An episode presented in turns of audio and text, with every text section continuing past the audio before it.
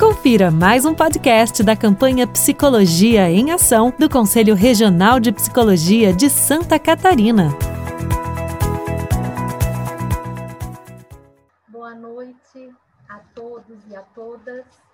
Sejam muito bem-vindos, bem-vindas. É, hoje é, estamos comemorando aí o Dia do Psicólogo, da Psicóloga. Então, gostaríamos, né, enquanto Conselho Regional de Psicologia de Santa Catarina, é, estar homenageando a, os diversos fazeres da psicologia. Meu nome é Josiane Ávila, é, sou conselheira atual do décimo plenário e hoje venho fazer a mediação com 13 profissionais da psicologia que foram convidados para serem, né, contemplarem é, os nossos psicólogos de Santa Catarina. Então, hoje é comemorado o Dia do Psicólogo. E como nosso objetivo, enquanto gestão, é fortalecer e valorizar a profissão, nós convidamos profissionais das 13 especialidades da psicologia para estarem aqui hoje representando os fazeres da psicologia. Como que vai acontecer esse momento? É, primeiramente, né, vai ter a fala da nossa presidente, Ana Clara da Rocha. No segundo momento, eu vou passar a fala para cada especialista, por ordem alfabética, e cada um vai ter cinco minutos para fazer a sua fala. Quando cada especialista finalizar, eu vou passar a fala para nossa anfitriã, Adriana, que ela vai estar tá selecionando duas perguntas que durante né, a apresentação e a fala de cada profissional é, vai surgindo perguntas. E devido ao tempo, nem sempre é possível nós respondermos todas as perguntas. Então, vai ser um sorteio de duas perguntas para que possamos contemplar. E aqueles que fizerem né, a pergunta e não forem contemplados, a nossa equipe técnica está acompanhando, irá anotar essas perguntas, né? E irá depois passar para cada especialista, e esse especialista irá responder e retornaremos para cada pessoa a resposta por e-mail. Então, é, foi pensado nesse momento, mostrando os, que os profissionais da psicologia das três especialidades fazem, né, onde pode atuar, cada caminho que pode seguir. Então, agora, eu gostaria de apresentar a vocês todos os especialistas que estão aqui representando cada um de vocês, psicólogos, psicólogas de Santa Catarina. Primeiramente, representando a especialidade da psicologia escolar, gostaria de apresentar o Alex Cambruzzi. representando a psicologia jurídica, Aline Pozzolo Batista. Representando a psicologia do esporte, Andréia da Silveira Gonçalves.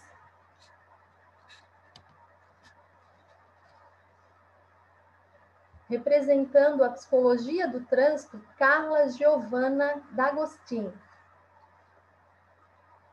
Representando a especialidade psicomotricidade da Alcionete Marcon Nogarete. Representando a psicologia hospitalar, Giovanna Delvan Stuller.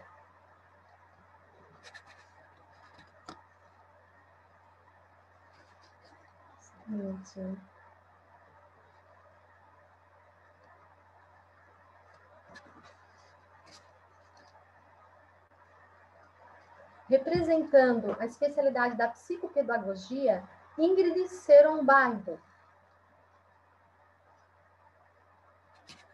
Representando a psicologia clínica, João Davi Cavalazzi Mendonça.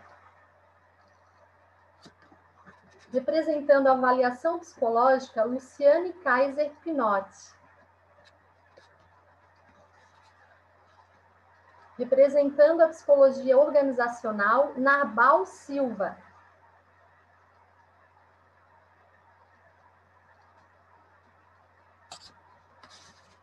Representando a neuropsicologia, Raquel Chilindivai Zanini. Representando a psicologia social, Simone Rover, Rover Zapirlon. E representando a psicologia da saúde, Simone Siman.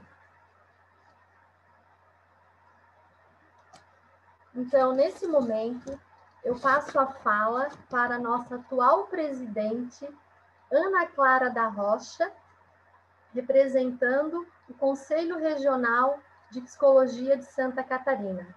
Seja bem-vinda, Ana. Boa noite. A palavra é sua. Boa noite, Josiane. Boa noite. Muito obrigado.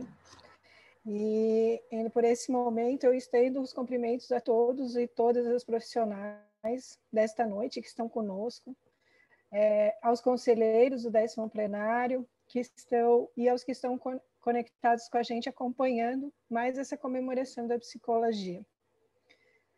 Eu vou tentar ser bem breve neste momento, mas preciso destacar que falar de 58 anos de reconhecimento da psicologia não combina com brevidade. Então, estamos aqui hoje para dialogar sobre os fazeres da psicologia, a sua diversidade, uma qualidade intrínseca dessa profissão desde a década de 50, quando ainda não era reconhecida, mas já estava presente nas pesquisas e nas práticas da área da educação, da saúde, do trabalho e do direito. Estamos no ano de 1962, o contexto mundial estava cerceado por inseguranças de uma crise de míssil nuclear e o reconhecimento de Linus Pauling como Prêmio Nobel da Paz pelas suas intervenções contra o uso de bombas atômicas. No Brasil, governado por João Goulart, além das comemorações do bicampeonato mundial, inauguração da Universidade de Brasília, instituição do 13º salário e outros tantos fatos históricos, está o reconhecimento da psicologia pela Lei 4.119. Mas nesse dia também traz outras conquistas para se comemorar. 27 de agosto não é só de reconhecimento. Hoje também comemoramos 49 anos de criação do Conselho Profissional de Psicologia pela Lei Federal 5.766. 43 anos da regulamentação do sistema conselhos, pelo Decreto 79.822, delimitando as autarquias, Conselho Federal de Psicologia e mais sete conselhos regionais de psicologia, como espaços de atividade jurídica de direito público com autonomia administrativa e financeira, de função profícua de orientar, fiscalizar e normatizar a psicologia.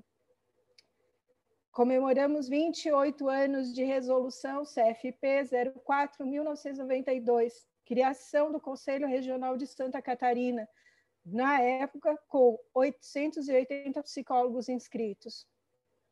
15 anos da Resolução 010-2005, Código de Ética do Profissional da Psicologia, base norteadora das nossas ações cotidianas no exercício ético da psicologia enquanto ciência e profissão. Confesso, esse resumo do resumo parece não representar uma história da psicologia entrelaçada com o desenvolvimento humano, com os conflitos sociais, as conquistas de direitos. Parece não contar que, desde seu reconhecimento há 58 anos, o exercício profissional está comprometido com o cuidado e a promoção da liberdade, da dignidade e igualdade embasados pela Declaração Universal dos Direitos Humanos. Vamos continuar. 58 anos de reconhecimento da psicologia, 49 de criação do Conselho de Profissão, 43 Sistema Conselhos, 28 CRPSC, 15 anos Código de Ética do Profissional de Psicologia e um ano de décimo plenário. Sim, há um ano, os atuais conselheiros tomaram conhecimento que seus fazeres na psicologia agregavam um novo exercício em prol do fortalecimento e valorização da psicologia. Admito que não tenho como descrever o que foi este dia em 2019, porém, posso declarar que nossas últimas 52 semanas foram de dedicação para efetivar a valorização e fortalecimento da psicologia catarinense. todos munidos de coragem e determinação, ancorados pela criatividade. Posso afirmar, por isso, que o décimo plenário é resiliente, pois apesar do grande desejo de estar em um aglomero festivo, brindando aos inúmeros aniversários que essa data concentra, lado a lado, trocando sorrisos, abraços e num tilintar das taças saudar os 20 mil psicólogos inscritos no CRP 12, rendendo a homenagem mais festiva aos 58 anos do reconhecimento de nossa profissão, estamos aqui, em aglomeramento virtual, vencendo as adversidades de uma realidade de sobrevivência de cujo recriar, reinventar e fazer o mesmo de modo diferente foi imposta e foi desbravada.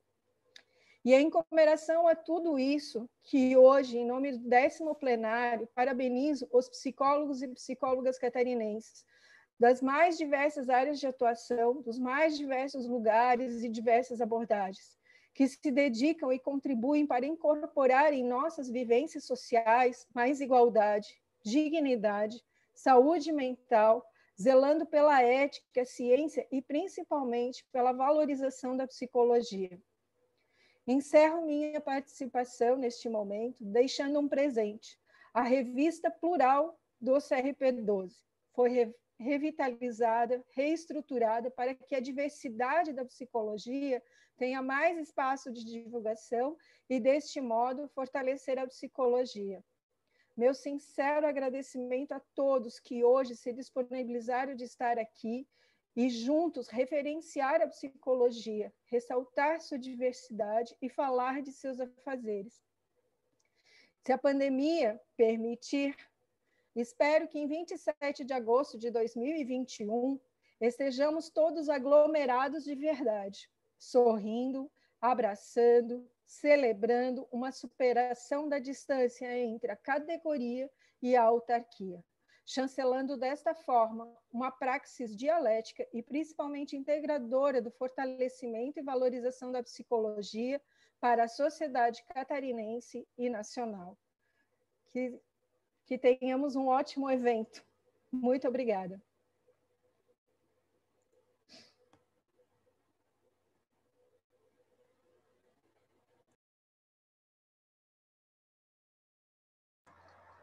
Obrigada, Ana Clara, pela sua fala. Gratidão. E agora vamos chamar né, Alex Cambrosi, representando a especialidade da psicologia é, escolar. Perdão, Alex. Psicologia escolar. Boa noite, seja bem-vindo. Boa noite, conselheira Josiane. Boa noite a todos os colegas especialistas que estão aqui nesse espaço, as pessoas que nos acompanham. Quero desejar um feliz dia a todos. Eu não vou conseguir expressar aqui com palavras o que senti ao longo desse dia e o que sinto nesse momento por poder estar aqui representando uma especialidade. Bom, a psicologia é, escolar educacional, esse especialista nessa área, ele pode atuar em todos os espaços onde exista um processo de ensino e aprendizagem. Ou seja, o psicólogo especialista, ele não precisa atuar necessariamente, ele não atua necessariamente somente dentro de escolas. E ele também não atua somente com crianças e adolescentes. Afinal, nós aprendemos ao longo de toda a nossa vida. Existe sim um enfoque desse especialista é, nos processos que estão envolvidos entre o ensinar e o aprender. E aí ele vai se utilizar de uma base teórica bastante ampla da psicologia social, da psicologia grupal, os processos grupais, os processos é, familiares, parentais, vai se utilizar das teorias de aprendizagem e vai se utilizar também do conhecimento das psicopatologias na sua atuação.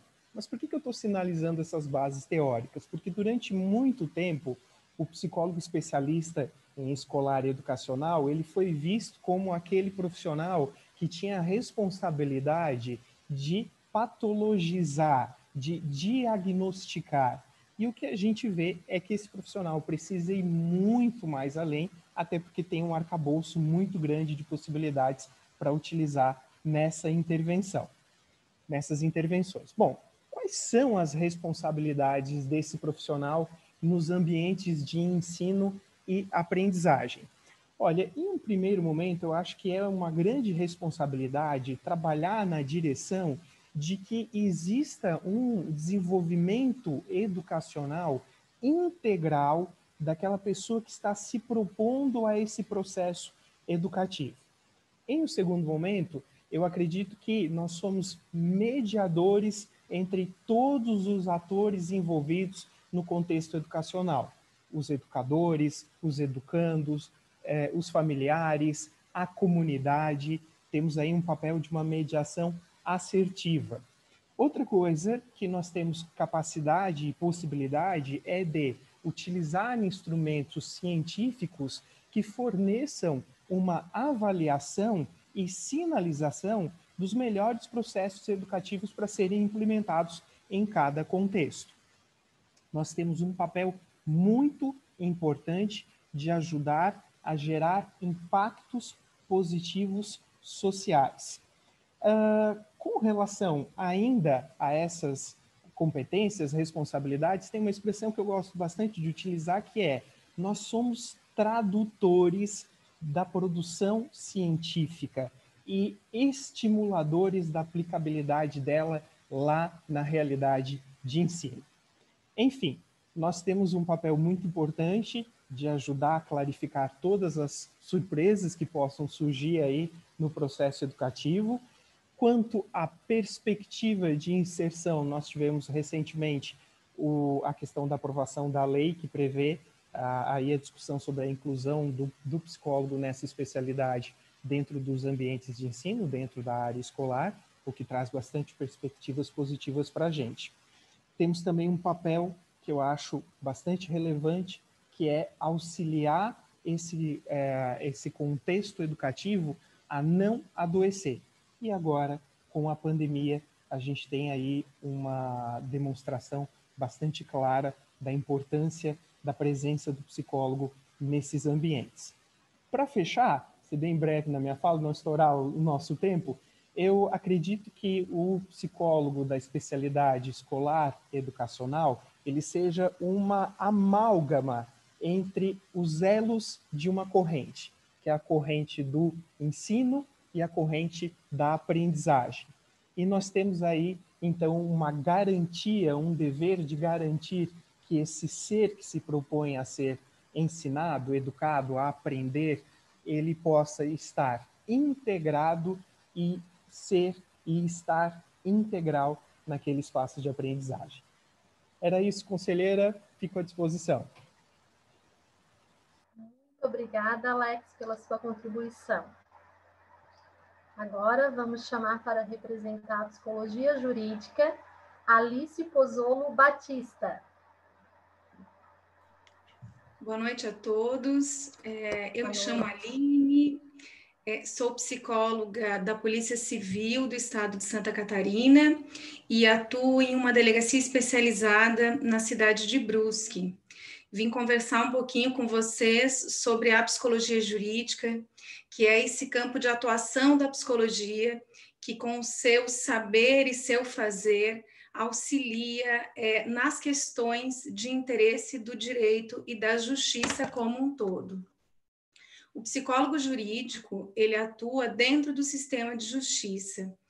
E o sistema de justiça é o conjunto de atores é, que trabalham com a aplicação ou a criação de leis quando há uma situação é, ou um conflito que é judicializado e necessita então da intervenção do Estado. Né? Ela é uma área de conhecimento que acaba sendo dialógica com o direito e assim deve ser para que esses conhecimentos eles não se sobreponham e também não se confundam. Então eu gosto muito do termo psicologia interface com o direito, porque ele dá essa sensação, né, passa a ideia de que são áreas distintas, mas que conseguem dialogar e devem dialogar para salvaguardar os direitos ou para restituir direitos que foram violados. A psicologia jurídica, ela se ramifica em várias psicologias Então, nós podemos falar da psicologia criminal, psicologia judiciária, psicologia forense, penitenciária, do testemunho, psicologia policial.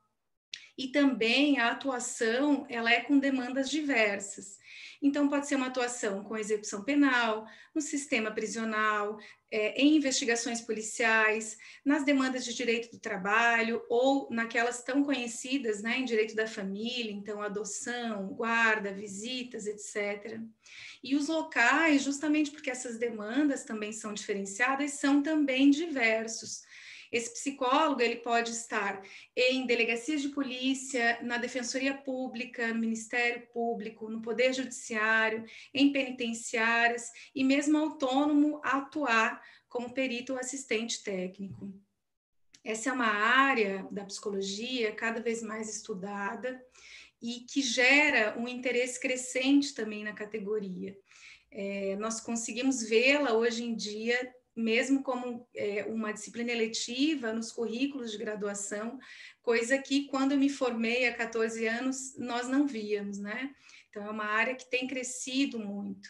E é importante que nós tomemos esse espaço, porque o profissional de psicologia, ele é talvez o único dentro dessa esfera do direito que consegue trazer aos autos uma complexidade, a complexidade que é a vida humana.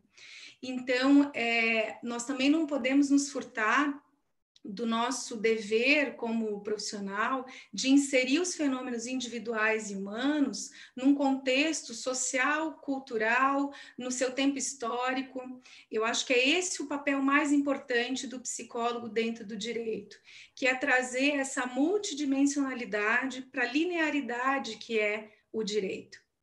Então, é, também uma outra importante atuação é trabalhar na prevenção dos fenômenos sociais que acabam sendo base para um conflito que vai ser é, judicializado. Então, nós também colaboramos na participação e execução de políticas que promovam a cidadania. Pessoal, os desafios são muitos nessa área.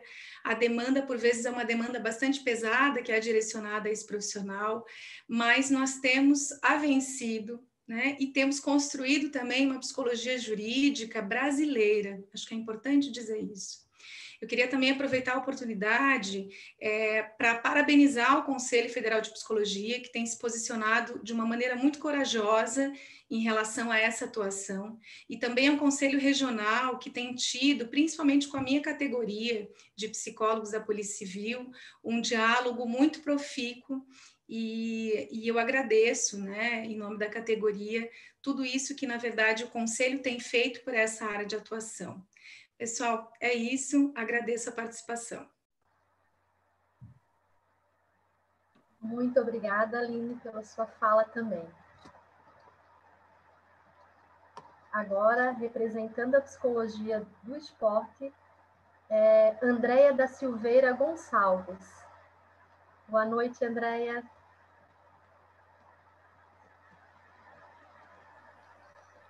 Boa noite. Seja bem-vinda.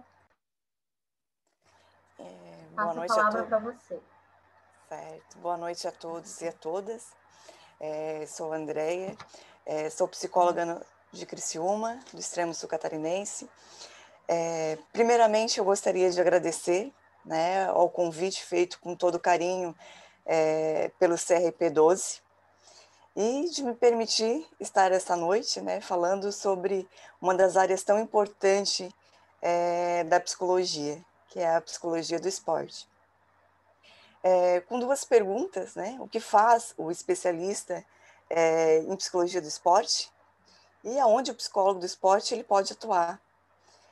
A psicologia do esporte ela é uma ciência responsável pela saúde psíquica do atleta ou de uma equipe em desenvolvimento, é, um trabalho a partir de vivências e emoções. E o objetivo do psicólogo, é, psicólogo do esporte, consiste em, em assessorar, né, é, informar, auxiliar, analisar e diagnosticar. Constitui de uma, um, um agente de transformação que conduz é, o indivíduo ao autoconhecimento. E aonde pode atuar o psicólogo do esporte. É, a clínica, né? A gente geralmente pensa que é a clínica, mas a clínica, a clínica não é o único potencial é, da psicologia do esporte. O psicólogo ele se encontra nos diversos ambientes, é, com interação com o atleta, não só o atleta de alto rendimento, mas o, o atleta de alta performance, o, o amador, a iniciação esportiva, né? seja com crianças e adolescentes.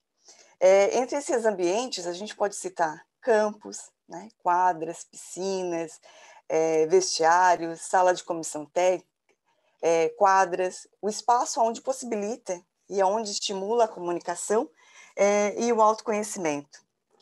A psicologia do esporte ela também está voltada é, para o, o, atleta né, que, que atua é, em alto rendimento, em alta performance, e também em projetos sociais e em reabilitação. E é isso. Trago a minha fala e eu gostaria de agradecer muito ao, ao convite. É, também a minha experiência, é, com muito carinho, com muito amor, desenvolvimento também em projetos sociais. Tenho uma experiência com uh, atletas de alto rendimento dentro da, uh, do Paradesporto, né, na modalidade de HCR, quem conhece o, o handebol para, é, para paralímpico, que ainda não é reconhecido, né, mas é um esporte de handebol sobre rodas que brevemente, quem sabe, é reconhecido. Também tenho uma experiência também com iniciação esportiva na modalidade de balé, com crianças e adolescentes, né, é, a psicologia do esporte ela abrange, né, riquíssimos trabalhos em diversas áreas ligadas ao esporte. É, é isso. Quero agradecer e fico aberta às perguntas, se tiverem. Obrigada. Muito obrigada, Andréia, pela sua participação. Agora, representando a especialidade da psicologia do trânsito, é, vou chamar a psicóloga Carla Giovana D'Agostin. Boa noite, Carla. Boa noite, Josiane. Boa noite a todos. É com muita alegria que eu estou aqui conversando com todos vocês sobre psicologia do trânsito. Quero agradecer o convite do CRP e essa iniciativa maravilhosa da gente tratar das especialidades.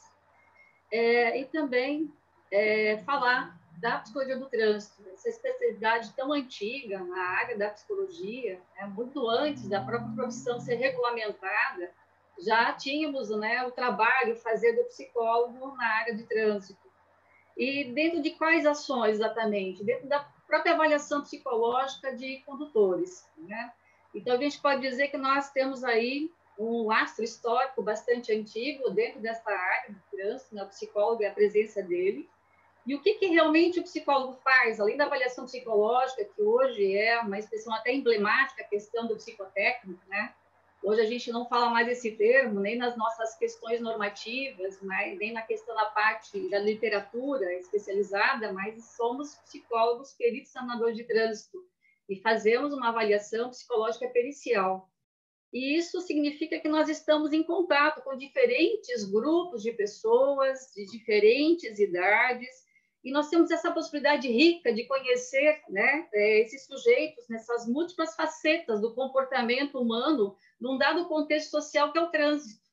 O trânsito é um lugar onde nós fazemos a nossa vida acontecer, o nosso cotidiano, nossa vida diária, mas também tem sido responsável né, por uma questão de termos aí uma grande mortalidade e também uma questão de termos danos, né, que a gente chamaria até uma questão não só é, das questões de problemas é, feridos, mas também a questão dos danos psicológicos que advém da questão dos acidentes. Então, o papel do psicólogo nessa área é de estar é, conhecendo o comportamento dos participantes do trânsito. Né? E essa possibilidade da gente poder trabalhar com as pessoas, muitas vezes é uma primeira experiência que esse cidadão tem de conhecer o nosso fazer, o nosso trabalho como psicólogo. Nós estamos na ponta, né, atendendo as pessoas. E isso é uma grande honra e, ao mesmo tempo, também uma grande responsabilidade. Avaliar pessoas para estar dirigindo veículos automotores dentro de um contexto onde tem uma sociedade motorizada, onde a gente tem aí uma demanda extremamente grande do trânsito, não só com uma questão de circulação humana, de mobilidade, mas também muitos espaços, esse espaço cada vez mais configurando como espaço de trabalho. Então, a gente pode dizer que também para estar fazendo essa atuação dentro desse campo de trabalho, que é o trânsito, nós precisamos também termos mais interface com outras áreas de conhecimento da própria psicologia, mas também de outras ciências, porque o trânsito tem graves problemas e problemas estruturais que só a psicologia não dá conta. Então, nós temos uma interface com a medicina do tráfico, com o direito, com a pedagogia, com a questão da educação para o trânsito. Nós temos uma interface com a clínica, quando a gente fala da questão dos acidentes, dos, daquilo que é decorrente dos acidentes, né? Então, os traumas que decorrem dos acidentes, tanto para aqueles que ficam, que sobrevivem a esse evento, mas também para as próprias famílias, para viver esse luto, essa perda, né? Nós também temos uma interface também com a questão da psicologia organizacional, porque a gente pode também atuar em organizações de trabalho, né, da área de transporte e outras áreas da organização também, em, em consenso e também associado ao, ao, próprio psicólogo que lá está, para desenvolver ações educativas para um comportamento seguro no, desse, desse trabalhador nesse espaço que é o trânsito.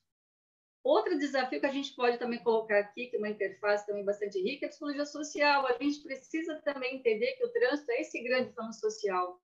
Então, a gente pode ir para as escolas, dar palestras, desenvolver ações educativas com vários participantes do trânsito, não só os motoristas, que até então nós temos aí tido mais contato, mas também com ciclistas, pedestres, como também falar sobre a circulação humana, né? De que forma a gente organiza a nossa cidade hoje? Será que nós temos espaços para interagirmos com as pessoas? A cidade é dos carros, a cidade é das pessoas. Precisamos também ter essa interface também com a própria engenharia, a arquitetura. E também a gente pode dizer que também melhorar as vias, né? Uma interface também com a engenharia do tráfego. Nós não temos uma tradição forte no sentido de é, fazer esse tipo de atuações, mas eu considero que são bons desafios que precisamos cada vez mais abraçar. Então, eu considero que essa área tem espaços ainda a ser desenvolvidos e muito conhecimento ainda a ser desenvolvido nessa área, nessa área de conhecimento, e por isso que eu acho que todo psicólogo que atua nessa área também é um grande pesquisador, porque ele também precisa conhecer essa realidade cada vez mais. E eu sou muito grata a essa área por estar apresentando não só essa especialidade a todos e a todas aqui, mas também de dizer o papel e a importância que é fazer um trânsito seguro. Muito obrigada, agradeço a participação aqui e fico à disposição também das dúvidas e comentários que vão surgir. Muito obrigada. Muito obrigada, Carla, pela sua fala. Agora, representando a especialidade da psicomotricidade, Dalcionete Macon Nogarete. Boa noite, Boa colegas noite. dessa linda profissão. Boa noite a todos que estão nos assistindo. Eu moro em Joinville. Atualmente trabalho na Superarce, que é uma das maiores clínicas de reabilitação de crianças com deficiência física, cognitiva e também de autismo desta cidade. Sou formada em psicologia pela Universidade do Mato Grosso do Sul. Fiz pós-graduação em psicopedagogia escolar, autismo, ABA e psicomotricidade. E psicomotricidade é a minha menina dos olhos, porque ela está presente em todo o meu trabalho, né? Então, hoje eu estou aqui representando essa que é uma ciência que estuda é, o, o, indivíduo através do, do movimento, do cognitivo e da afetividade.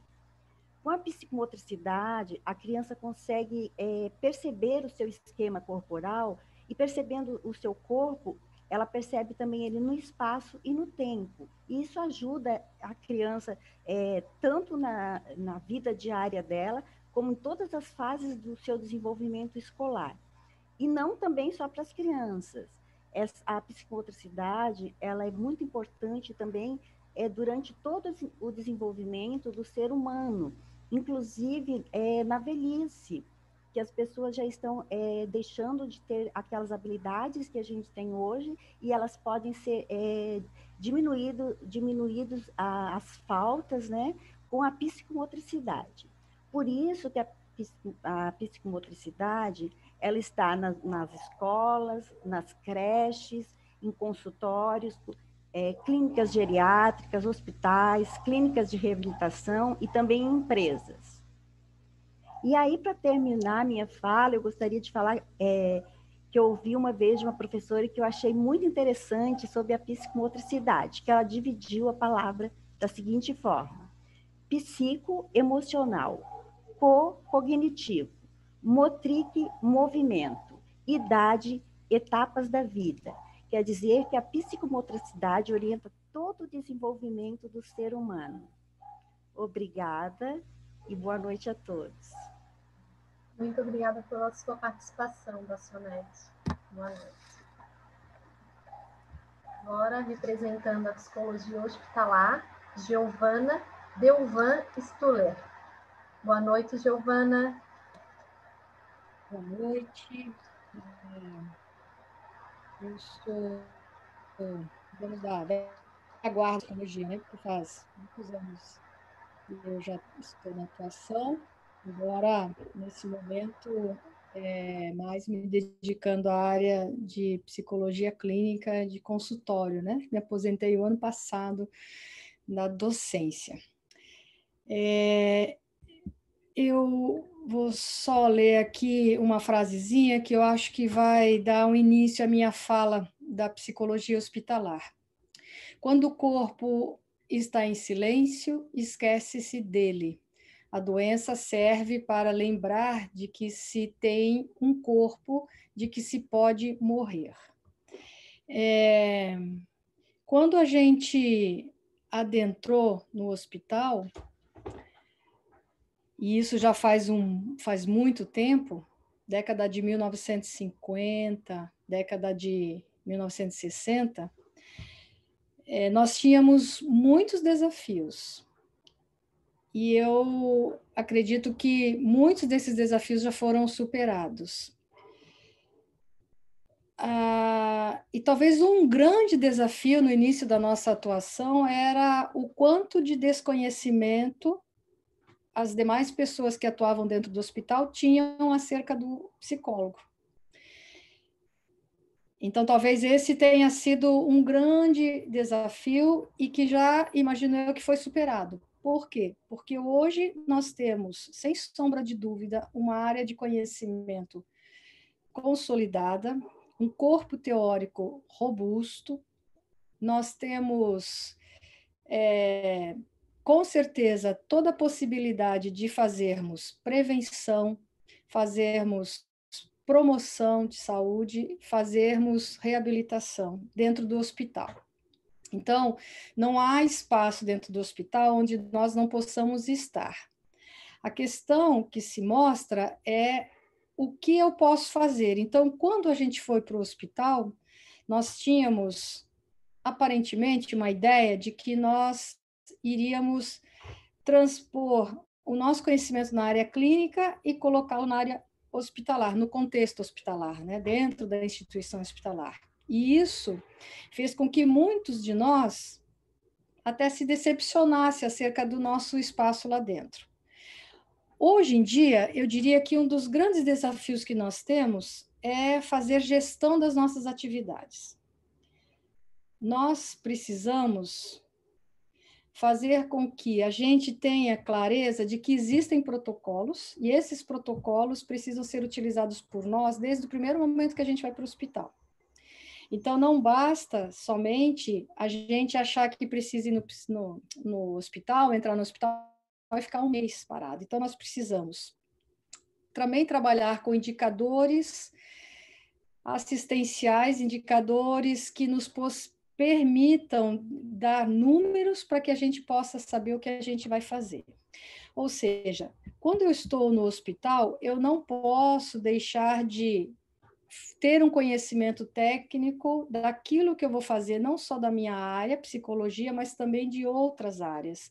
Eu tenho que ter conhecimento acerca de medicamentos, efeitos colaterais.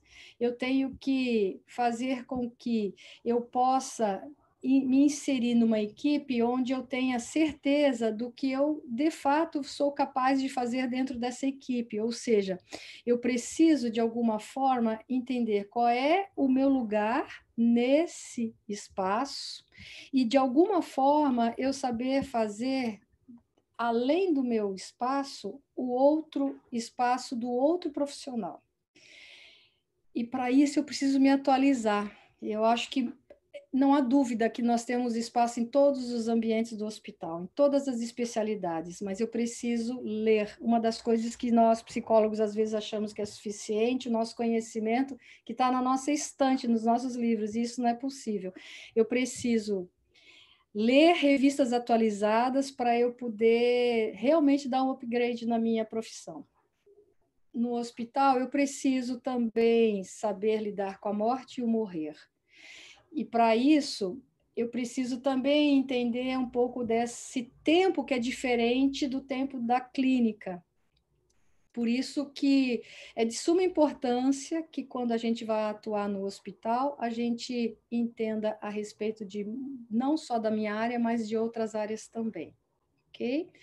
É, é importante também, eu acho que para finalizar a minha fala, um alto nível de resistência e tolerância à frustração. Tem que ter muita resiliência para se trabalhar no hospital, porque todo momento você se depara com o seu limite e com o limite do outro. Então, o psicólogo hospitalar, ele veio e certamente nunca mais sairá desse contexto. Mas nós temos que a todo instante buscarmos o nosso conhecimento e é um conhecimento acima de qualquer coisa, um conhecimento ético também. Ok? Agradeço a oportunidade, em especial a presença da a pessoa da Adriana que me fez o convite, né, para estar aqui hoje nessa nesse evento. Muito alegre, muito feliz. Gratidão.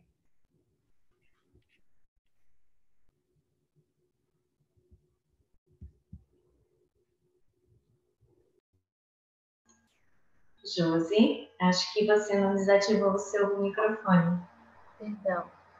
E agora, é, representando a especialidade da psicopedagogia, chama a psicóloga Ingrid, Ingrid Seron Bairro.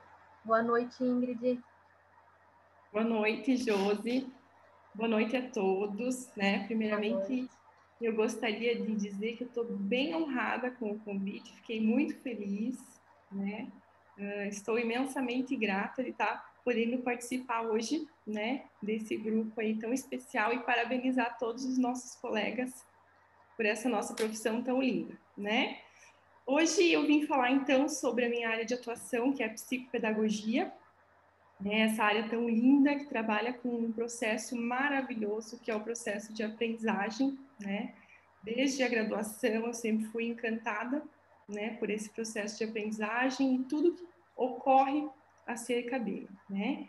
Então, a psicopedagogia é esse campo interdisciplinar entre a educação e a saúde, que vai se utilizar também dos saberes da psicologia e da pedagogia, né?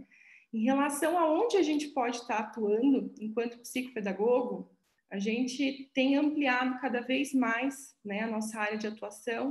Hoje a gente trabalha em escolas, né, em clínica, e também estamos em hospitais, no contexto organizacional, né, uh, nas empresas, colaborando aí no trabalho. As nossas atividades principais, então, nosso foco de atuação principalmente é em relação à investigação do processo de aprendizagem, né? E quais são os fatores que permeiam esse processo, né? E como é um processo contínuo, a gente tem como objeto de trabalho, né, nós podemos trabalhar aí com qualquer faixa etária, desde crianças, adolescentes, né, adultos, desde que haja alguma dificuldade nesse processo de aprendizagem. Enquanto psicopedagogos, nós realizamos então avaliações, diagnóstico psicopedagógico para descobrir quais áreas aí precisam ser trabalhadas, né, uh, com o objetivo de encontrar uh, o que a gente pode utilizar de estratégias na intervenção, né? Uh, identificando a melhor forma de aprender, né? O que pode estar causando esse bloqueio na aprendizagem, uh, levando em consideração vários fatores, tá? Tendo em vista que as causas dessas dificuldades de aprendizagem podem ser aí advindas de diversos fatores. Uh, é muito importante ressaltar que, enquanto psicopedagogos, nós precisamos trabalhar em equipe, né? Então, nós contamos aí com a parceria de outros profissionais, fono, fisioterapeuta, TO, próprio psicomotricista, neuro, né? Uh, pediatras e o próprio psicólogo, né? Porque existem muitas questões emocionais relacionadas com o contexto de aprendizagem além, claro, de estar sempre buscando a família, né, nesse processo. A, a, principal né, atividade enquanto psicopedagogo e psicóloga, no meu caso, é investigar essa relação, esse vínculo com a aprendizagem, né?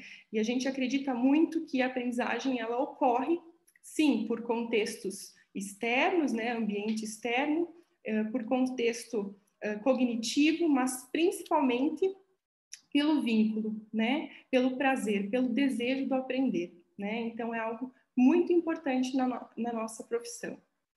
Também o psicopedagogo vai trabalhar com a prevenção, né? Essa prevenção visa a gente identificar o que é dificuldade de aprendizagem, o que é transtorno de aprendizagem, né? Fazendo com que essas dificuldades, que são algumas barreiras, alguns impedimentos, mas que geralmente advindas de questões ambientais, de, de, de, questões externas, né, o social, o cultural ou até mesmo emocional, que podem sim né, ser trabalhadas com pequenas modificações aí no contexto, uh, como a grade curricular, currículos adequados, né, uma forma de apresentar os conteúdos, uma metodologia, né? E aí tem os transtornos de aprendizagem também, que são questões mais pontuais específicas, que se tratam de disfunções neurológicas muitas vezes, mas que isso não significa que há uma incapacidade, né? Mas que a gente precisa pensar num plano de intervenção aí com uma maior estimulação, né? Com uma um pensamento assim com um suporte mais adequado, né, que é o que a gente chama de adaptação de grande porte, até no contexto curricular.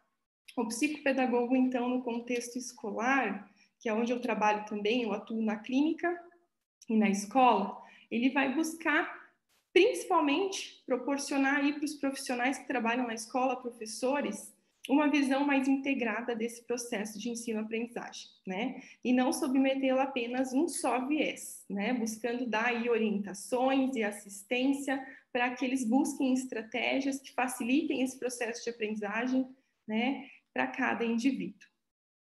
É muito importante dizer que a gente utiliza como principal ferramenta de intervenção a ludoterapia, né? Que é através do brincar né? E isso não só para as crianças, a gente sabe que o, o aprendizado tem uma conexão muito grande com o nosso emocional, né?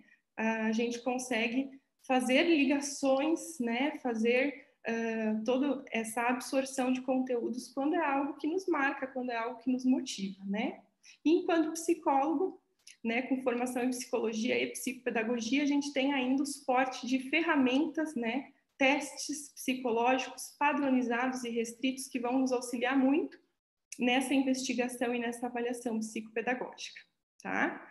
Para finalizar, eu gostaria de ler uma frase que uh, eu utilizei no meu artigo uh, quando eu fiz a minha pós. O psicopedagogo tem um papel fundamental na vida de quem passa por ele. Ao fazer investigação, ligar informações, realizar comunicação entre as partes envolvidas, nesse processo de ensino e aprendizagem. E ao receber esses indivíduos, essas crianças, lhes oferecendo ferramentas necessárias, buscando transformar o meio em que elas vivem, suas relações e as tornando mais saudáveis, para que se desenvolvam e aprendam da melhor maneira possível. Eu fico muito grata, uma boa, boa noite a todos. Muito obrigada. Muito obrigada também, Ingrid dando continuidade, agora é, representando a especialidade da psicologia clínica, é, convido o psicólogo João Davi Cavalazzi Mendonça. Boa noite, João, seja bem-vindo. Boa noite, Josiane, boa noite a todos e todas. agradecer muito por esse convite da Adriana é, e parabenizar todos os, os, colegas, todas as colegas pelo nosso dia de hoje, né?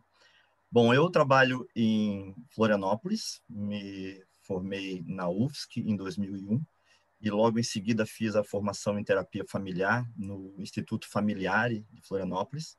E, e, desde então, eu aí depois continuei trabalhando no familiar e desde então eu divido o meu trabalho como psicólogo clínico em consultório privado e as atividades de ensino e supervisão clínica lá no familiar.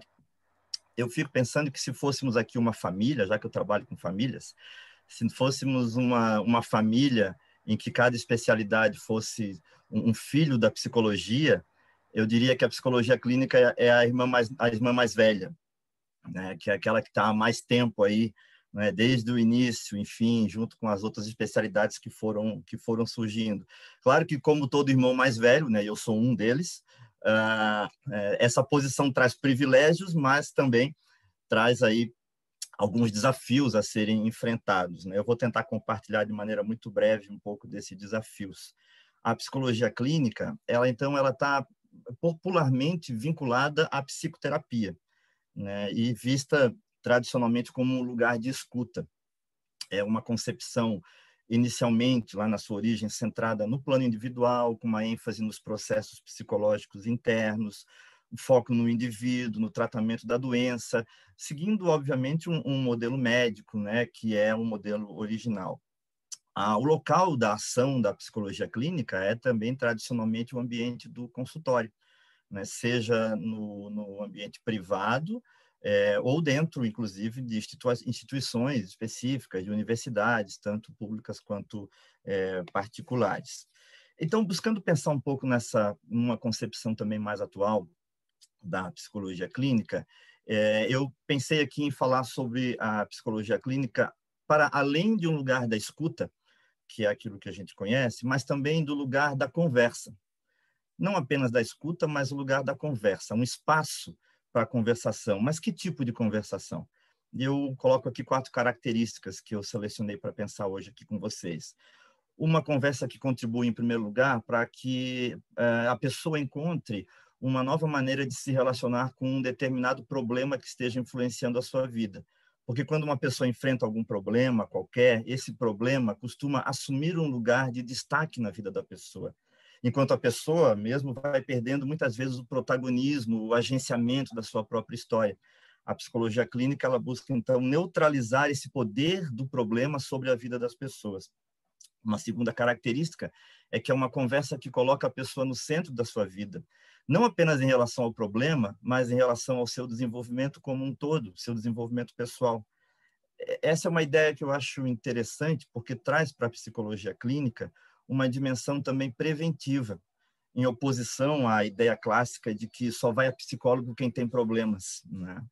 Uma terceira uh, característica que eu, que eu colocaria é que é uma conversa também que leva em consideração é, não apenas a realidade da clínica, é, mas leva em consideração intervenções multiprofissionais, abordagens multidisciplinares, baseada num fazer comprometido com a produção científica da psicologia e também a produção científica de outros territórios de conhecimento, né? buscando uma interlocução com outras especialidades, como alguns colegas já colocaram aqui, e até mesmo com outros territórios né? de, de, de conhecimento.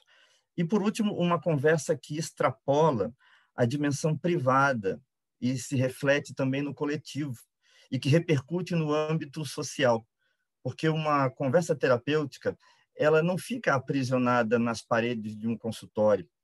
Ela ganha vida, ela se expande, ela alcança outras dimensões da existência, outros relacionamentos.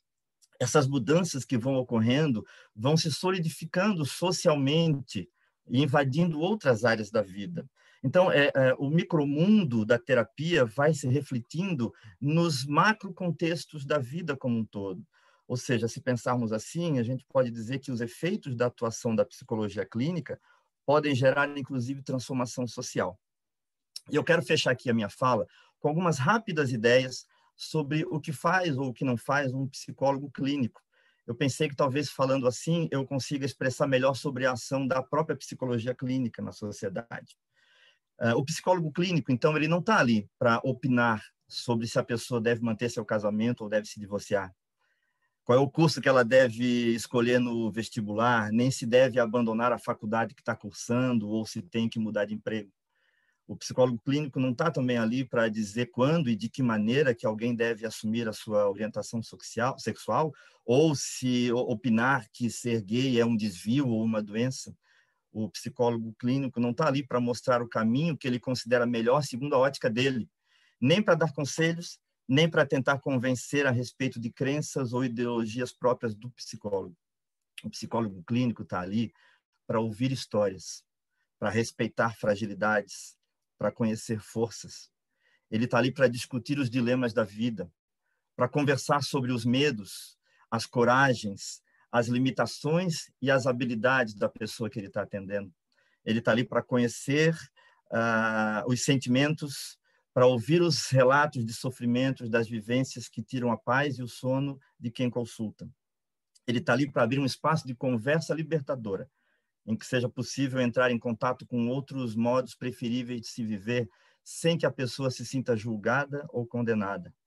Ele está ali para a conversação, para que a conversação clínica seja uma experiência de crescimento e autonomia, de fortalecimento, de reescritura de vida, de descoberta de novas possibilidades, de aberturas de outras janelas para olhar para a vida, para olhar para os outros e para olhar para si mesmo.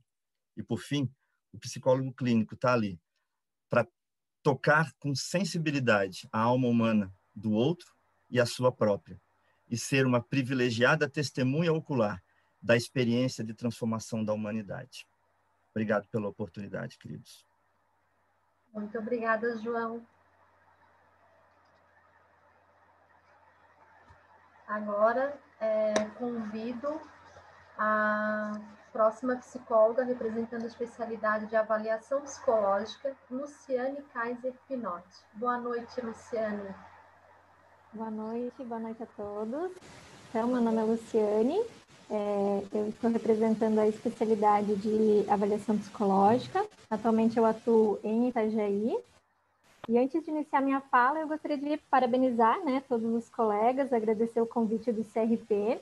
E aí eu vou modificar um pouco o que eu tinha preparado, eu vou pegar a fala do João, né, o gancho do João, e eu vou dizer que eu vim representar a irmã mais nova, João.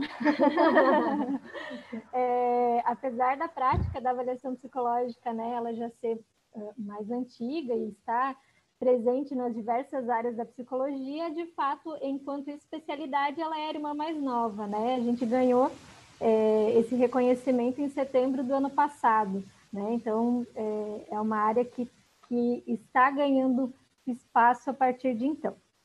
E apesar dela ser uma área nova, né, apesar de, de ela ter tanto tão pouco tempo enquanto reconhecimento, é, a gente acha que talvez os maiores desafios quando a gente pensa em, em especialista em avaliação psicológica é de fato desmistificar alguns conceitos, né? Quando a gente fala em avaliação psicológica, automaticamente as pessoas, ou quando eu falo, né, que eu sou especialista em avaliação psicológica, automaticamente as pessoas me perguntam se eu aplico o teste.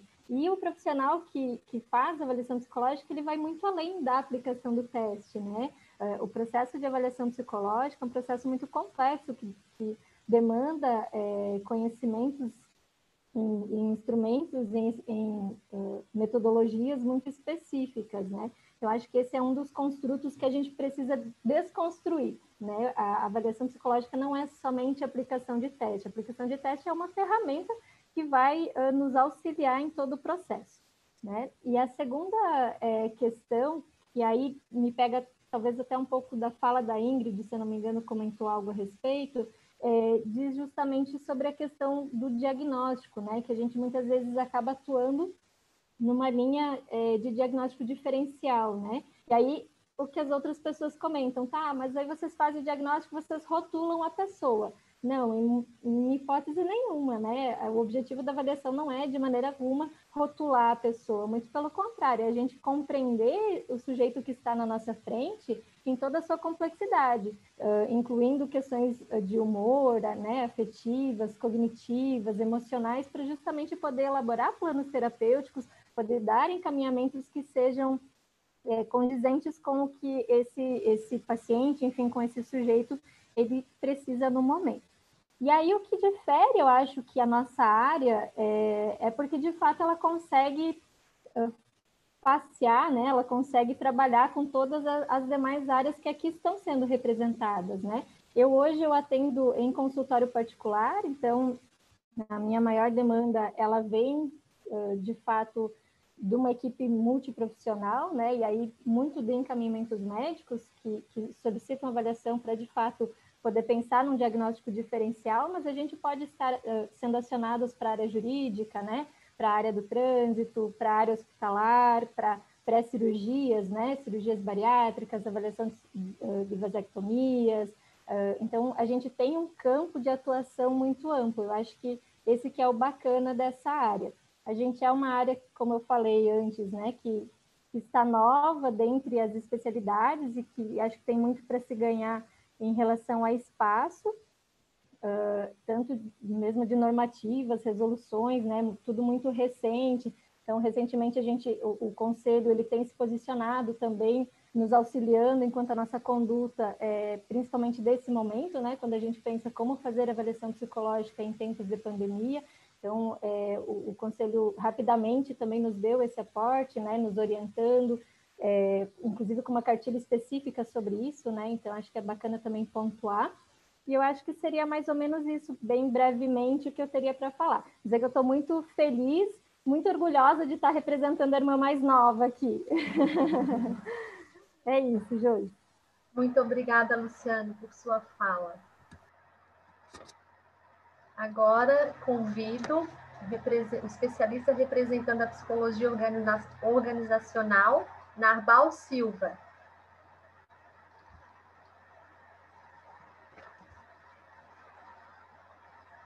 Só um minutinho.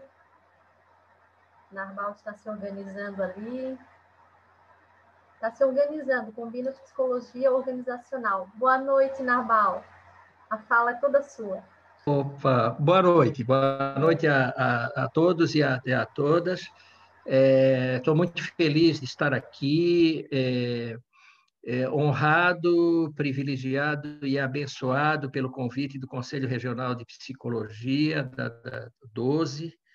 É a primeira vez que eu sou convidado para um evento desse, então me deixa realmente muito feliz. Em, em especial, quero externar o convite, claro, que a todo o Conselho, e mas em especial a Adriana, que foi a representante do, do, do, do, do conselho que fez esse convite. Né? Quero parabenizar todos os colegas que aqui estão das mais diversas áreas. Quero dizer que está sendo assim uma aula fantástica que eu estou tendo, diversificada, ampla.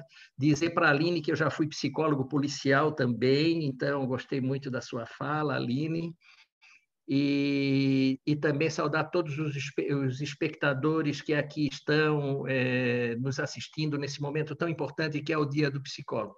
Vou falar rapidinho aqui, em cinco minutos, sobre a psicologia organizacional e do trabalho, uma área que eu estou engajado há mais de, de três décadas.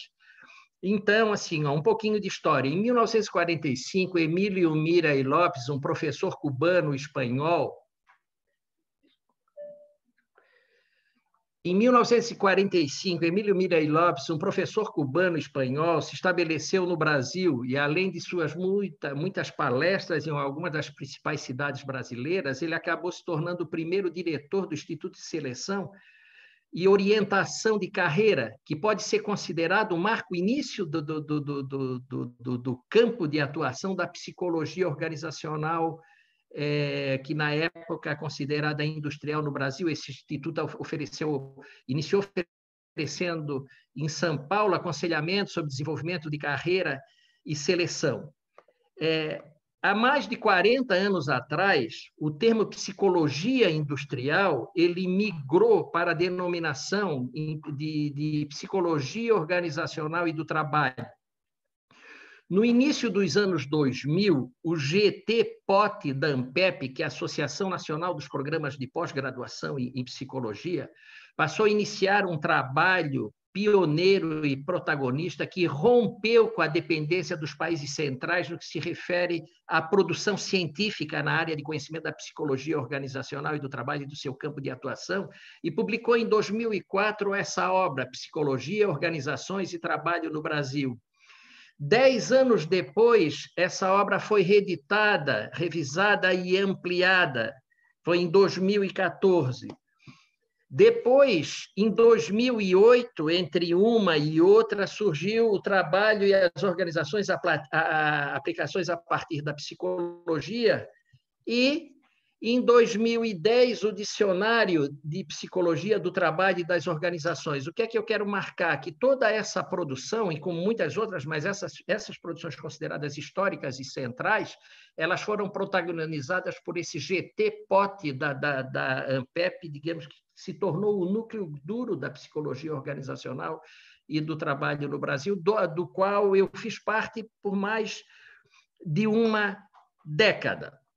Em 2004, nós tivemos o primeiro Congresso Brasileiro de Psicologia Organizacional e do Trabalho, chamado CBPOT, em Salvador. E lá, isso foi um marco histórico, porque em 2004 surgiu lá nesse congresso a Sociedade Brasileira de Psicologia Organizacional. Né? Em 2004, também, com a sociedade e o primeiro congresso, detalhe, eu fui o primeiro presidente da Sociedade Brasileira, da, da, da Sociedade Brasileira, que hoje é a SBPOT, em 2004. E é, tanto o Congresso quanto a sociedade contribuíram sobremaneira para romper com a, a, dicotomia entre psicologia organizacional e do trabalho, e hoje é uma tendência majoritária dentro do campo de atuação e da área de conhecimento, que organizações e trabalho estabelecem uma interface, eles se encontram numa condição de inclusão e não é, de exclusão, enquanto a organização está numa perspectiva macro-organizacional, de entender macro estrutura e processos das organizações, do, do, do, do ser humano com seu locus de trabalho e com os aspectos mais específicos da tua sua tarefa. Na atualidade, o campo de pote é uma área de conhecimento campo de aplicação multiprofissional e interdisciplinar, ele tem essa, essa, essa natureza, muitos conhecimentos são importantes, estuda-se em pote cultura organizacional, que vem lá da antropologia, com interfaces com a sociologia, a economia é importante, a administração, as engenharias, em especial engenharia de produção, a pedagogia, filosofia, é, é, entre outras relacionadas. Em, no que se refere ao papel do psicólogo, embora as atividades clássicas não sejam e não devam ser abandonadas, o que, é que seriam as atividades clássicas? Né? Seleção, treinamento, desenvolvimento, acompanhamento, né? avaliação e, e assim por diante. É, na, na contemporaneidade, é, existem inúmeras possibilidades para a atuação do, do, do psicólogo dentro, do, nos ambientes de trabalho.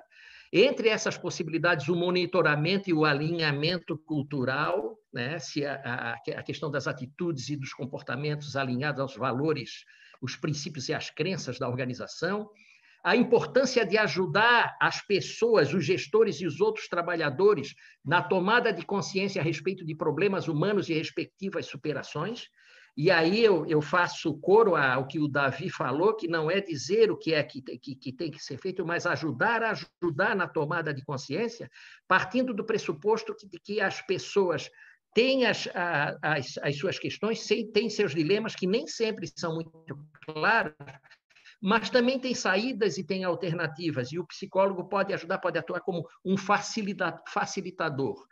Né? E, por fim, um, o grande papel na contemporaneidade é de ajudar a, e, e, contribuir à construção de organizações saudáveis e positivas.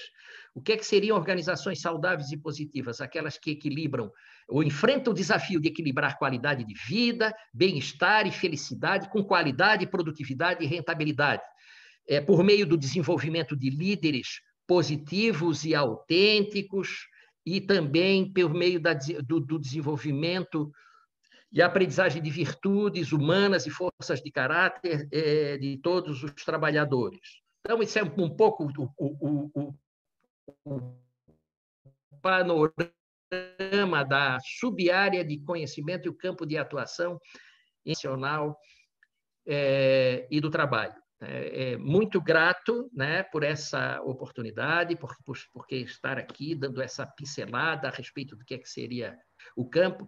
É, me apresento no final, sou Narbal Silva, sou professor da Universidade Federal de Santa Catarina, naturalmente na área de organizações de trabalho, no campo de, da, no, no programa de pós-graduação em psicologia e no departamento de psicologia da UFSC. Muito grato. Grata também, professor Narval, né, psicólogo, por estar nesse momento conosco. E agora convido a psicóloga é, que representa a especialidade da neuropsicologia, Raquel Schilindivai Zanini. Boa noite, Raquel, seja bem-vinda. Oi, boa noite. Vocês me ouvem? Sim, tá ótimo. Meu nome é Raquel Schlind Vanzanini, como é, ela já mencionou, eu pertenço ao Hospital Universitário da Universidade Federal de Santa Catarina. E inicialmente eu queria agradecer o convite ao CRP, especialmente à doutora Adriana, que tem feito um, também um belo trabalho nessa gestão. Bem, é uma alegria estar aqui para poder falar da neuropsicologia, que é uma especialidade que eu amo e que foi consolidada pelo Conselho Federal em 2004 como realmente como uma especialidade nossa. Isso foi, na minha opinião, um, um grande marco, né? Bem, na realidade, é, a neuropsicologia é a ciência que estuda a relação entre cérebro, comportamento, ela avalia, ela pesquisa, ela reabilita expressões comportamentais e cognitivas que são resultados né, de disfunções cerebrais, né, especialmente como o traumatismo craniano, as demências, aí entra Alzheimer, Parkinson, enfim, é, epilepsias, é, doenças neuromusculares, como esclerose lateral amiotrófica, acidente vascular encefálico, seja é, em pacientes clínicos como em pacientes neurocirúrgicos, né? E bem como também é, você também orienta familiares que, que são cuidadores desses pacientes, né? Então, é uma área que tem uma grande interface com a medicina, com a psicologia hospitalar, com a psicopatologia e com a psicometria. Né? São, na minha opinião, são todas maravilhosas. Adoro. Então, o que, que acontece? É, infelizmente, Santa Catarina era um pouco está desenvolvendo mais essa área, né? E tiveram alguns marcos aqui em Santa Catarina que, que foram importantes para a área, né? Como para citar alguns, né? Então, em, em, em 2009, né, a gente conseguiu abrir o primeiro ambulatório de neuropsicologia na Universidade Federal de Santa Catarina. E né, sempre gratuito, né, e vinculado à instituição. Depois, em 2010, nós conseguimos instituir a figura do neuropsicólogo oficialmente na equipe médica do Hospital Universitário da Universidade Federal de Santa Catarina. Então, hoje eu atendo a neurologia e a neurocirurgia, né? continuo lá, né? Então, e, e, o hospital não tinha essa especialidade, né? Bem, aí em, em 2011 é, foi realizado o primeiro Congresso Brasileiro de Cognição, que fomentou muito a especialidade, foi uma parceria importante com o Dr. Roberto Cruz, do Fator Humano, que também é um apoiador da, dos avanços né, da, da, profissão. E tivemos a primeira jornada catarinense de neuropsicologia em 2014. Né? Bem, por volta de 2012, nós tivemos, começamos os seminários semana, é, mensais abertos ao público em neuropsicologia no Hospital Universitário. 2013 foi realizado a Oficial, oficialmente, né, foi fundado o Núcleo de Neuropsicologia e Saúde do Hospital Universitário, né? Foi uma parceria é, também com a doutora Rosane Porto Selene. Então, é, ali tem um, um fomento especial para pesquisa, ensino, prática clínica, e, e, passamos então a receber o estágio supervisionado de psicologia, que é aquele estágio de último ano na área de neuropsicologia, também recebemos eh, os mestrandos e também eh, residentes em, em, em, da psicologia do hospital, né? E em 2016, oficialmente, passou a ser uma disciplina no estricto senso do programa de mestrado de saúde mental da Universidade Federal, aprovado em colegiado.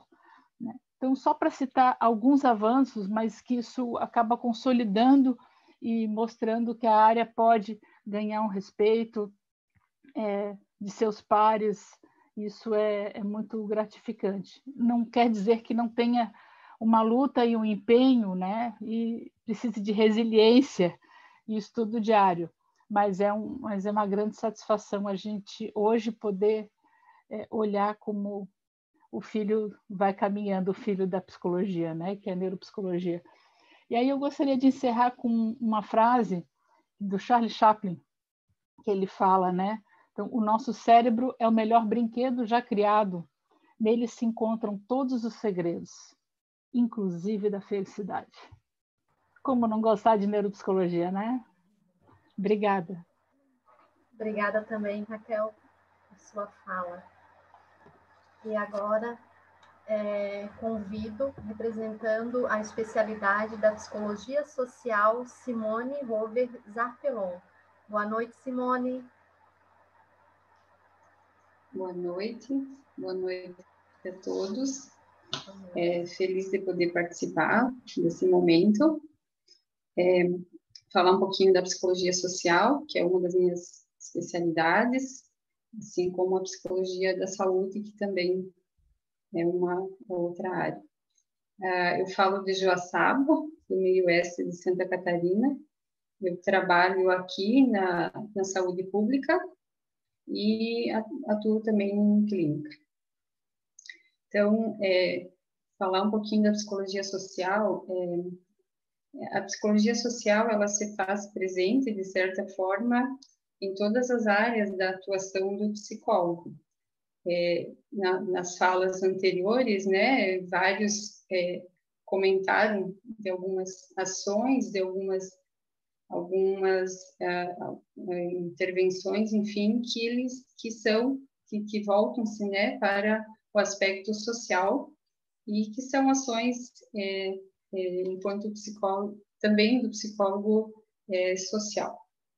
Então, é, ela se faz presente de certa forma em várias áreas, né, em vários campos de atuação do psicólogo, uma vez que a dimensão social ela não pode ser ignorada quando se trabalha com o ser humano, né, quando se trabalha em prol do bem-estar social, em, em prol da saúde então, o aspecto social, a dimensão social, ela, ela entra, né? ela precisa ser considerada. É, eu vou citar uma frase da Silvia Lene, que é uma das, das referências da psicologia social no Brasil, né? Ela fala que toda psicologia é social, desde que assuma a natureza histórica e social do indivíduo. Então, é, acho que isso fala diz muito, né, do quanto esse aspecto social ele precisa ser considerado na atuação do, psicólogo em, em qualquer campo de atuação, em qualquer área. É, então, o psicólogo social ele estuda e busca compreender a dimensão subjetiva é, do indivíduo, né, decorrente des, dos, dos fenômenos sociais e coletivos. É, então, compreender o comportamento humano a partir de suas relações e interações sociais, é, compreender o como o indivíduo é afetado, é tocado subjetivamente pelos fenômenos sociais, pelas interações sociais, pelos grupos onde ele está inserido, é, seja grupo de família, seja grupo de comunidade, seja grupo de empresa, né? Então, é, é, ele volta-se, o psicólogo social, ele volta-se mais para essa dimensão do coletivo, do grupo, do que, das manifestações, eh, comportamentos, enfim, mais do aspecto eh, coletivo. E sobre os espaços de trabalho do psicólogo social, então, é, ele pode estar atuando em, em vários, vários locais, em, enfim, todos os espaços onde onde há, há, há grupos, né, há coletivos, há interação, interações entre as pessoas, é, o psicólogo pode, pode estar, psicólogo social pode estar ah, trabalhando, pesquisando, é, promovendo ações, enfim. Então, seja escola, seja é, é, organizações sociais, seja nas políticas públicas de saúde, de assistência social, seja em organizações e movimentos sociais. Um, e sempre com o foco, né, o objetivo principal, o, fo o objetivo não, o foco principal, ele é, ele volta-se para o coletivo. Então, pensar ações, pensar estratégias, pensar é, é, é, trabalhos, enfim, que que é, tenha como foco o bem-estar do coletivo, do grupo.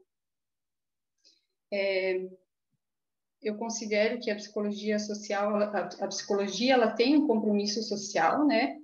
É, é, que o psicólogo, a partir do seu conhecimento do ser humano, ele precisa assumir esse papel também de, de é, transformador social, né? Ir além dos, dos objetivos individuais, dos, dos problemas, enfim, individuais, e, e trabalhar em promoção de, do coletivo, do bem-estar social, do, da, de, de envolver-se com o, o, o bem-estar social de uma maneira geral.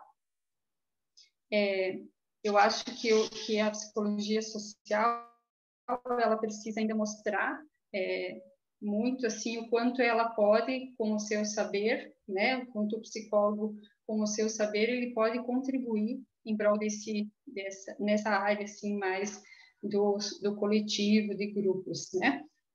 É, eu vou comentar um pouquinho da, da, eu atuo hoje na área da saúde, né? Saúde pública aqui no município e, e uh, dentro da saúde, né? Da política pública de saúde, então uma ação enquanto psicólogo social é, é compor uma equipe multidisciplinar, onde se, se trabalha, se pensa ações, projetos, né, que é, projetos que, que visam o bem-estar é, da comunidade. Então, ações de prevenção, promoção de saúde, prevenção de agravos, é, é, é visa a questão de, de estudo de relações familiares, é, em prol de, de trabalhar, de, de é,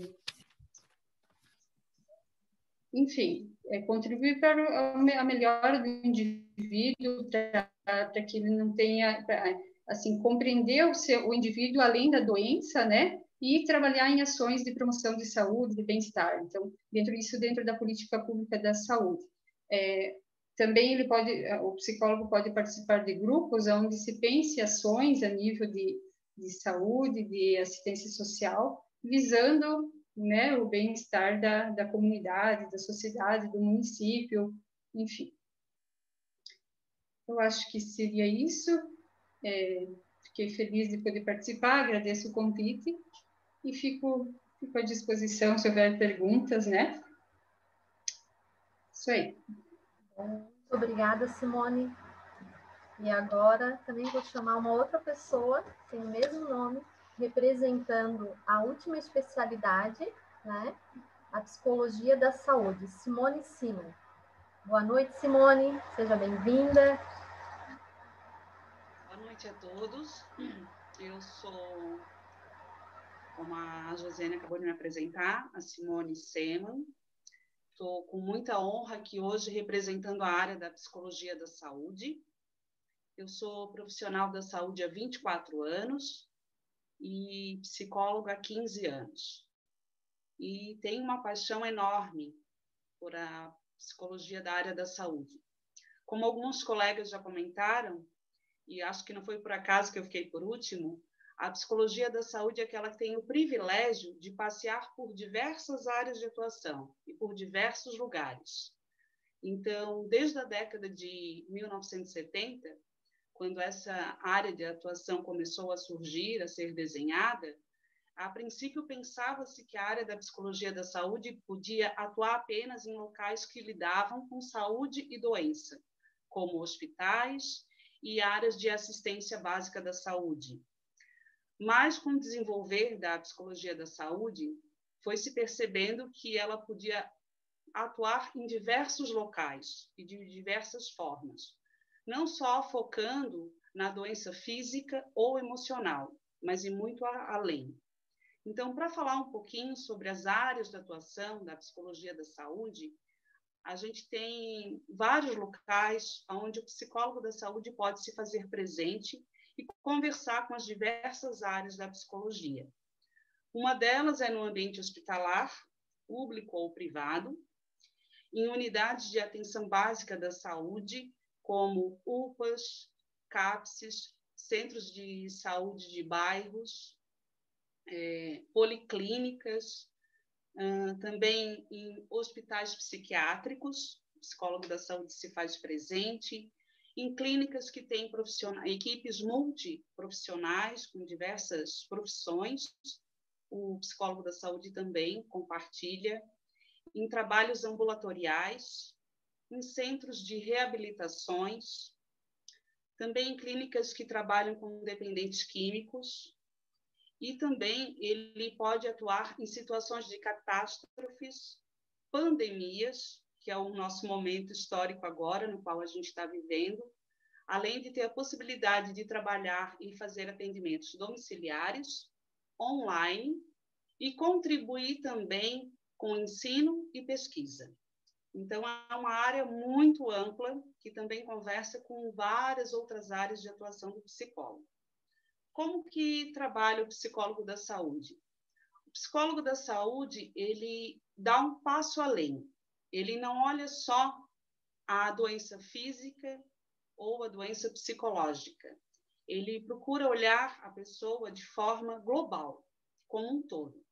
Então, a gente avalia o contexto no qual a pessoa está inserida, é, a sua história de vida, o modo como ele se relaciona com as pessoas, com o mundo, consigo mesmo, com as suas dificuldades, com os seus traumas e com as suas limitações.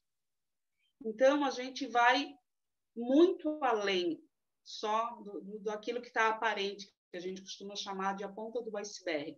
A gente vai olhar o sujeito de forma muito integrativa, nas diversas áreas que ele se relaciona. Então, como que ele se relaciona com a família, com a profissão, com os relacionamentos afetivos, com os seus projetos e sonhos, com o seu lazer. Em tudo, a gente procura fazer essa análise para ver como que é está aquela pessoa, não só a doença em si, mas o modo como ele se apresenta no mundo e como ele lida com essas questões. Então, eu gostaria de trazer aqui, já que estamos numa noite festiva, uma coisa que eu tenho observado muito, que nesse tempo de pandemia eu tive o privilégio de atuar em duas em dois epicentros de, de, de trabalho, que é dentro do ambiente hospitalar, né, lidando diretamente com o coronavírus, e também no consultório particular. É, o modo como as pessoas estão se relacionando com, com esse seu universo emocional pode é, levá-lo a caminhar para uma vida mais saudável ou vir, ao longo da sua vida, desenvolver algum adoecimento, tanto físico quanto psicológico, ou até mesmo nas próprias relações. Né? Então, a gente eu chamo a atenção para isso, o modo como a gente está lidando com esse universo emocional das pessoas. Pode ser uma diferença. E para encerrando a minha fala, eu gostaria de parabenizar a esse Conselho Regional, a todos os colegas aqui presentes, e dizer que é um privilégio a gente ser psicólogo nos dias de hoje. Ainda é, enfrentamos alguns desafios, né, alguns preconceitos, mas o que me marca nessa profissão é a oportunidade de sermos um divisor de águas na vida de muitas pessoas. Então, gratidão a todos e parabéns por escolhermos essa profissão tão maravilhosa. Gratidão. Obrigada, Simone, por sua fala. Agora eu convido a Adriana, né, que fez o sorteio ali das perguntas do chat, para que ela possa fazer para um especialista que foi ali contemplado nessa fala. Depois, finalizando, retorno a minha fala novamente. Boa noite, Adriana. Boa noite a todas e a todos. Eu não tive a oportunidade de cumprimentá-los, mas também não vou me estender muito porque o horário está correndo, né? Gente, temos três perguntas tá, que vieram até mim. A primeira eu vou direcionar para o João, que é da psicologia clínica. Eu vou fazer a leitura da pergunta e aí depois passo a palavra para o João. É, quais cuidados se tem tomado para preservar a saúde mental no contexto atual? Ok, obrigado. É, quantos minutos eu tenho? Mais ou menos uns 50, não? Não é vai dar, João. Uma boa pergunta, eu acho que uma pergunta extremamente né, atual, eu acho que todo mundo está pensando exatamente nisso. Né? Bom, eu, eu vou tentar uh, resumir algumas ideias aqui. É, eu acho que a grande questão inicial é que, para mim que trabalho com crianças e com adolescentes, é, é, é interessante observar que, de repente, a gente que está tão acostumado a ter que ajudar as crianças a lidar com o não, com os limites, com as frustrações, com os riscos, de repente, nós adultos nos vimos diante disso tudo. Nós também tivemos que lidar agora com o não que o coronavírus deu para nós, com as limitações, trancou a gente em casa, é, fez a gente se frustrar porque um monte de coisas que a gente estava programando para 2020, um ano cheio de feriadões aí para a gente curtir e de repente a gente tem que lidar com essa frustração de ouvir um não, né? É, então eu acho que esse é um aspecto interessante para poder pensar. Uma das coisas que eu acho que é importante a gente pensar é que é, viver um dia de cada vez. Né? Eu acho que poder olhar para toda essa situação e ficar projetando muito o futuro pode ser muito ansiogênico. Eu acho que a gente tem que é, fazer o exercício de viver a cada instante aquela luta daquele dia, é, e a gente luta naquele dia, e amanhã é um novo dia, a gente luta de novo, porque se a gente projeta muito o futuro, a gente é, enlouquece. Eu acho que uma outra coisa que para mim está sendo importante também é tentar fazer um pouco de blindagem em relação ao excesso de informações. Né? A gente está mergulhado nas informações, é notícias ruins de todos os lados e é, isso não significa que a gente não vai prestar atenção e não vai saber. Nós não vamos nos alienar. Não estou propondo isso, obviamente, mas eu acho que a gente precisa também é, nos blindarmos um pouco em relação a conhecer aquilo que é o suficiente para conhecer, né? e, e, não precisar ficar a, a, televisão ligada o tempo inteiro com, com a contagem do número de mortos. Eu acho que isso também nos prejudica, prejudica as nossas crianças que estão ao nosso redor. Eu acho que tentar diminuir um pouco o excesso de informações pode ser um aspecto eh, importante. Uma outra questão que eu queria colocar é a, exercitar, ainda no meio da pandemia, o contato com pessoas, né? não nos isolarmos. Né? Há uma tendência para muitos de nós, exatamente por causa de toda essa situação, a nos isolarmos. Hoje tem a tecnologia que pode nos ajudar a não ficarmos tão isolados assim, né, a buscar um contato com os amigos, com os parentes, que é a única maneira nesse instante que a gente está podendo. Então, eu acho que esse contato com pessoas, né, um dia desse eu entrei numa live e uh, uma das uh, uh, uma das palestrantes falou: ah, eu gostaria de ouvir o que, que cada um espera do, do, tema de hoje, né? Por que, que está aqui? Aí eu entrei e falei: olha, eu estou aqui para falar com gente, em primeiro lugar. Eu estou aqui para ver pessoas. É, o que vier tá bom. então eu acho que tem algo que é importante nesse sentido também. E por último, é, talvez uma, um exercício interessante é o exercício de aprender a esperar. Né? Eu acho que a gente tem que. A, a, palavra esperar já é uma palavra muito em desuso por nós, né? Se a gente pensar em todas as nossas é, tecnologias, que são tudo instantâneos, a gente desaprendeu um pouco esse exercício do esperar. A gente não espera mais para revelar as fotos, a gente não espera mais para as pessoas chegarem em casa para a gente ligar para elas, porque a gente já liga direto para o celular. A gente desaprendeu a esperar. E acho que o, o coronavírus está nos reensinando a aprender a, a aguardar, a esperar, a ter um pouco mais de paciência para poder sair de casa com segurança. Então, eu não sei se isso ajuda, essas primeiras ideias ajudam, mas eu creio que essas são uma das maneiras da gente manter a nossa sanidade e a nossa saúde mental. Um dia de cada vez, o contato com as pessoas, aprender a esperar, a blindagem com relação ao excesso de informação e aprender a lidar com os nãos que a vida nos coloca, como adultos também, não apenas com as crianças e adolescentes. Perfeito, João. Muito obrigada. Obrigado. É, agora eu vou direcionar uma segunda pergunta para a Aline, da Psicologia Jurídica. É, perguntam no chat, Aline, é, qual seria a maior dificuldade de atuar na área jurídica?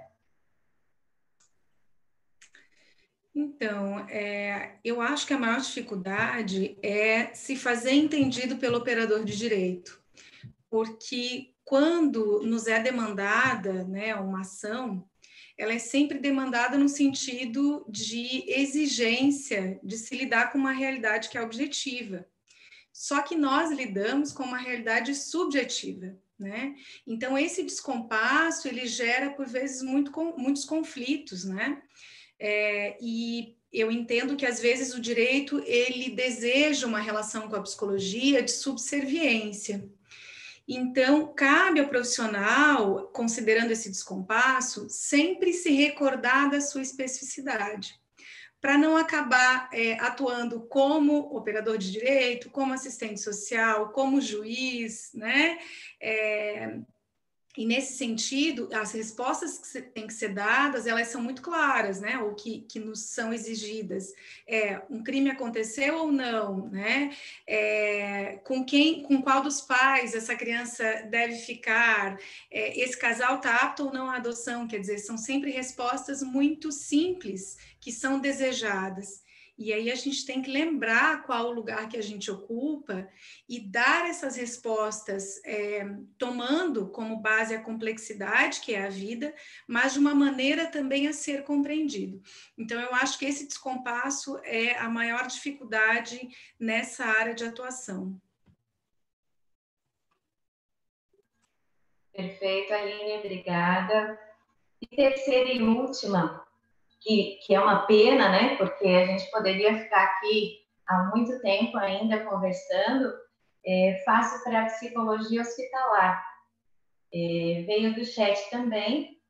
Qual é o maior desafio para o, psicó é, o psicólogo na atualidade? E qual seria a grande demanda que leva mais cuidados e atenção?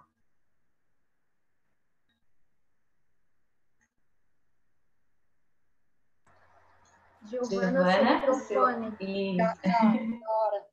Desculpem. É, agradeço a pessoa que enviou a pergunta.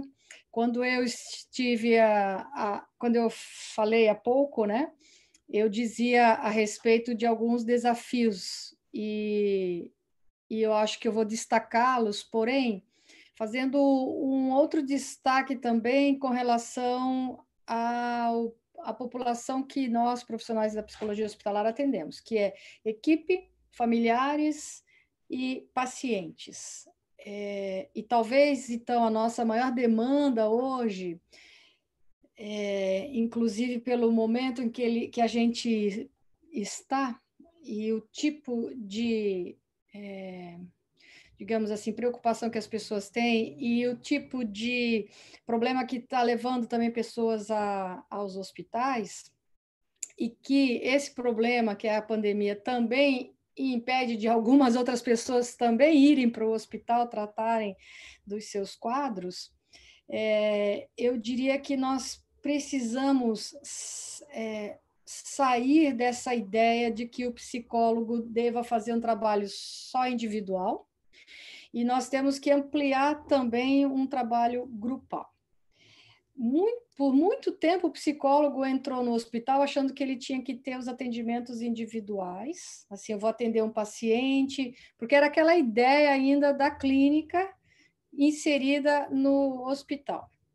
Hoje a gente pode muito bem fazer uma triagem coletiva e nessa triagem coletiva atendendo muitas pessoas e aí talvez durante o atendimento observar que existe uma pessoa que necessita de um atendimento personalizado, mas para o hospital você já atendeu uma série de outras pessoas. Imagine um hospital que tem uma população talvez de 500 500 leitos e, e o psicólogo vai e vai atender três pessoas por dia, quatro pessoas por dia, onde ficam esses outros demais atendimentos que às vezes passam de mil, dois mil atendimentos e o psicólogo ao final do mês ele chega a uns 180 talvez, fazendo as contas. Então, eu acho que essa é uma demanda importante que a gente tem que rever, é, trazer um pouco mais do nosso conhecimento para trabalhar em grupos, e aí cabe programas dentro do hospital, é, e aí trabalhar com grupos de familiares, grupos de, de, de, equipe de saúde, grupos de pacientes, quando possível. Eu vejo esse, esse é um grande desafio. Outro desafio é trabalhar com uma questão que se refere à questão econômica não é só mais o psicólogo e o paciente, é o psicólogo, o paciente e o convênio, porque às vezes você, você acha que é muito importante que aquele paciente tenha tal tipo de tratamento ou de intervenção, mas o convênio diz que é, esse ele não paga. Então, assim, a gente tem que observar um pouco isso, até no sentido de trazer a nossa prática para uma realidade que não tem como negar. Então, eu diria que esses são desafios que a gente tem que observar. Parece que antes o psicólogo entrava no hospital achando que só bastava a psicologia. Então, eu falei que tem que saber de números, tem que saber de indicadores, tem que saber ler estudos epidemiológicos, ele tem que saber de outras áreas, ele tem que saber fazer a interface, mas não dizer que só eu sei a psicologia. Outros também podem saber, como ele também tem que saber de outras áreas. Eu diria que esse é o maior desafio para nós dentro do contexto, no sentido de que a gente está num espaço que foi por muito tempo, e ainda hoje eu diria que tem um domínio do modelo biomédico e que tem o sofrimento físico sobreposto ao sofrimento emocional. Então, é, é, são desafios, mas eu creio que se a gente sair um pouquinho desse nosso, desse nosso paradigma que a gente aprende, às vezes, pautado na nossa formação, voltada muito mais para a clínica, a gente tem mais chance de fazer muito mais sucesso. A gente já faz, tá? Mas dá para fazer mais. Acho que é isso, Adriana.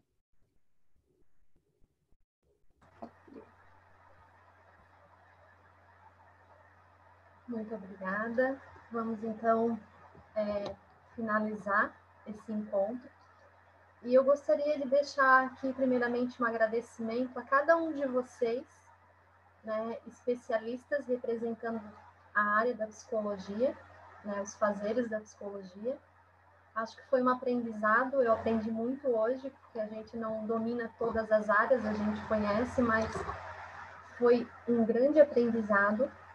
Agradecer assim imensamente, né? Quando vocês receberam o convite, é, foi emocionante a gente ver como fomos recebidos, a alegria de cada um de vocês receberem esse convite.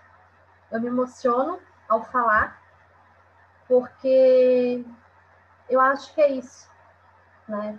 É, somos conselheiros no momento, mas eu gostaria de deixar uma mensagem para vocês convidados, vocês que estão participando.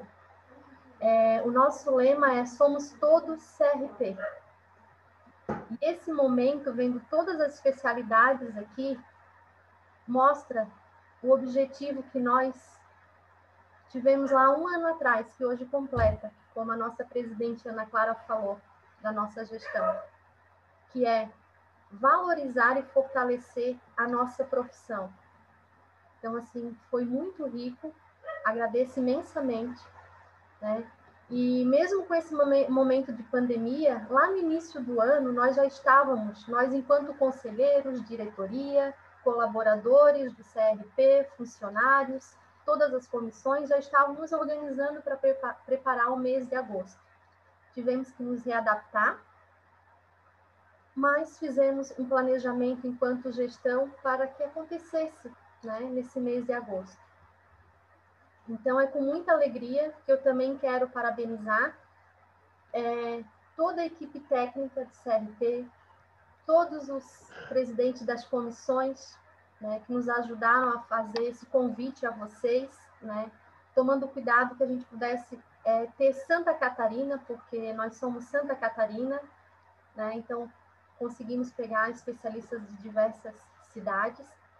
Agradecer cada conselheiro, a diretoria. É, também gostaria de agradecer aqui né, o professor Roberto, né, que nos apoia aí enquanto colaborador, por fortalecer e valorizar a profissão, demais colaboradores, e convidar vocês, que vocês façam parte, porque o CRP somos todos nós. Né?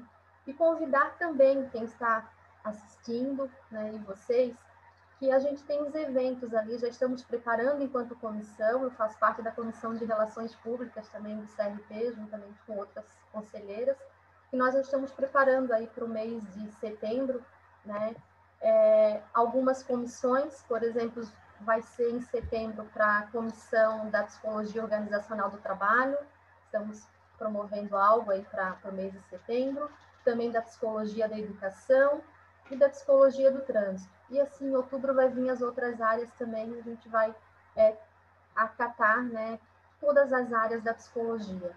Então, imensamente agradecida né, por esse momento e a vocês que participaram. A palavra que resume hoje é gratidão. Gratidão por estarmos aqui juntos, representando todas as áreas da psicologia. Uma boa noite a todos e a todas e que venha outros momentos como esse. Muito obrigada, de coração. Boa noite. Obrigada. Boa noite.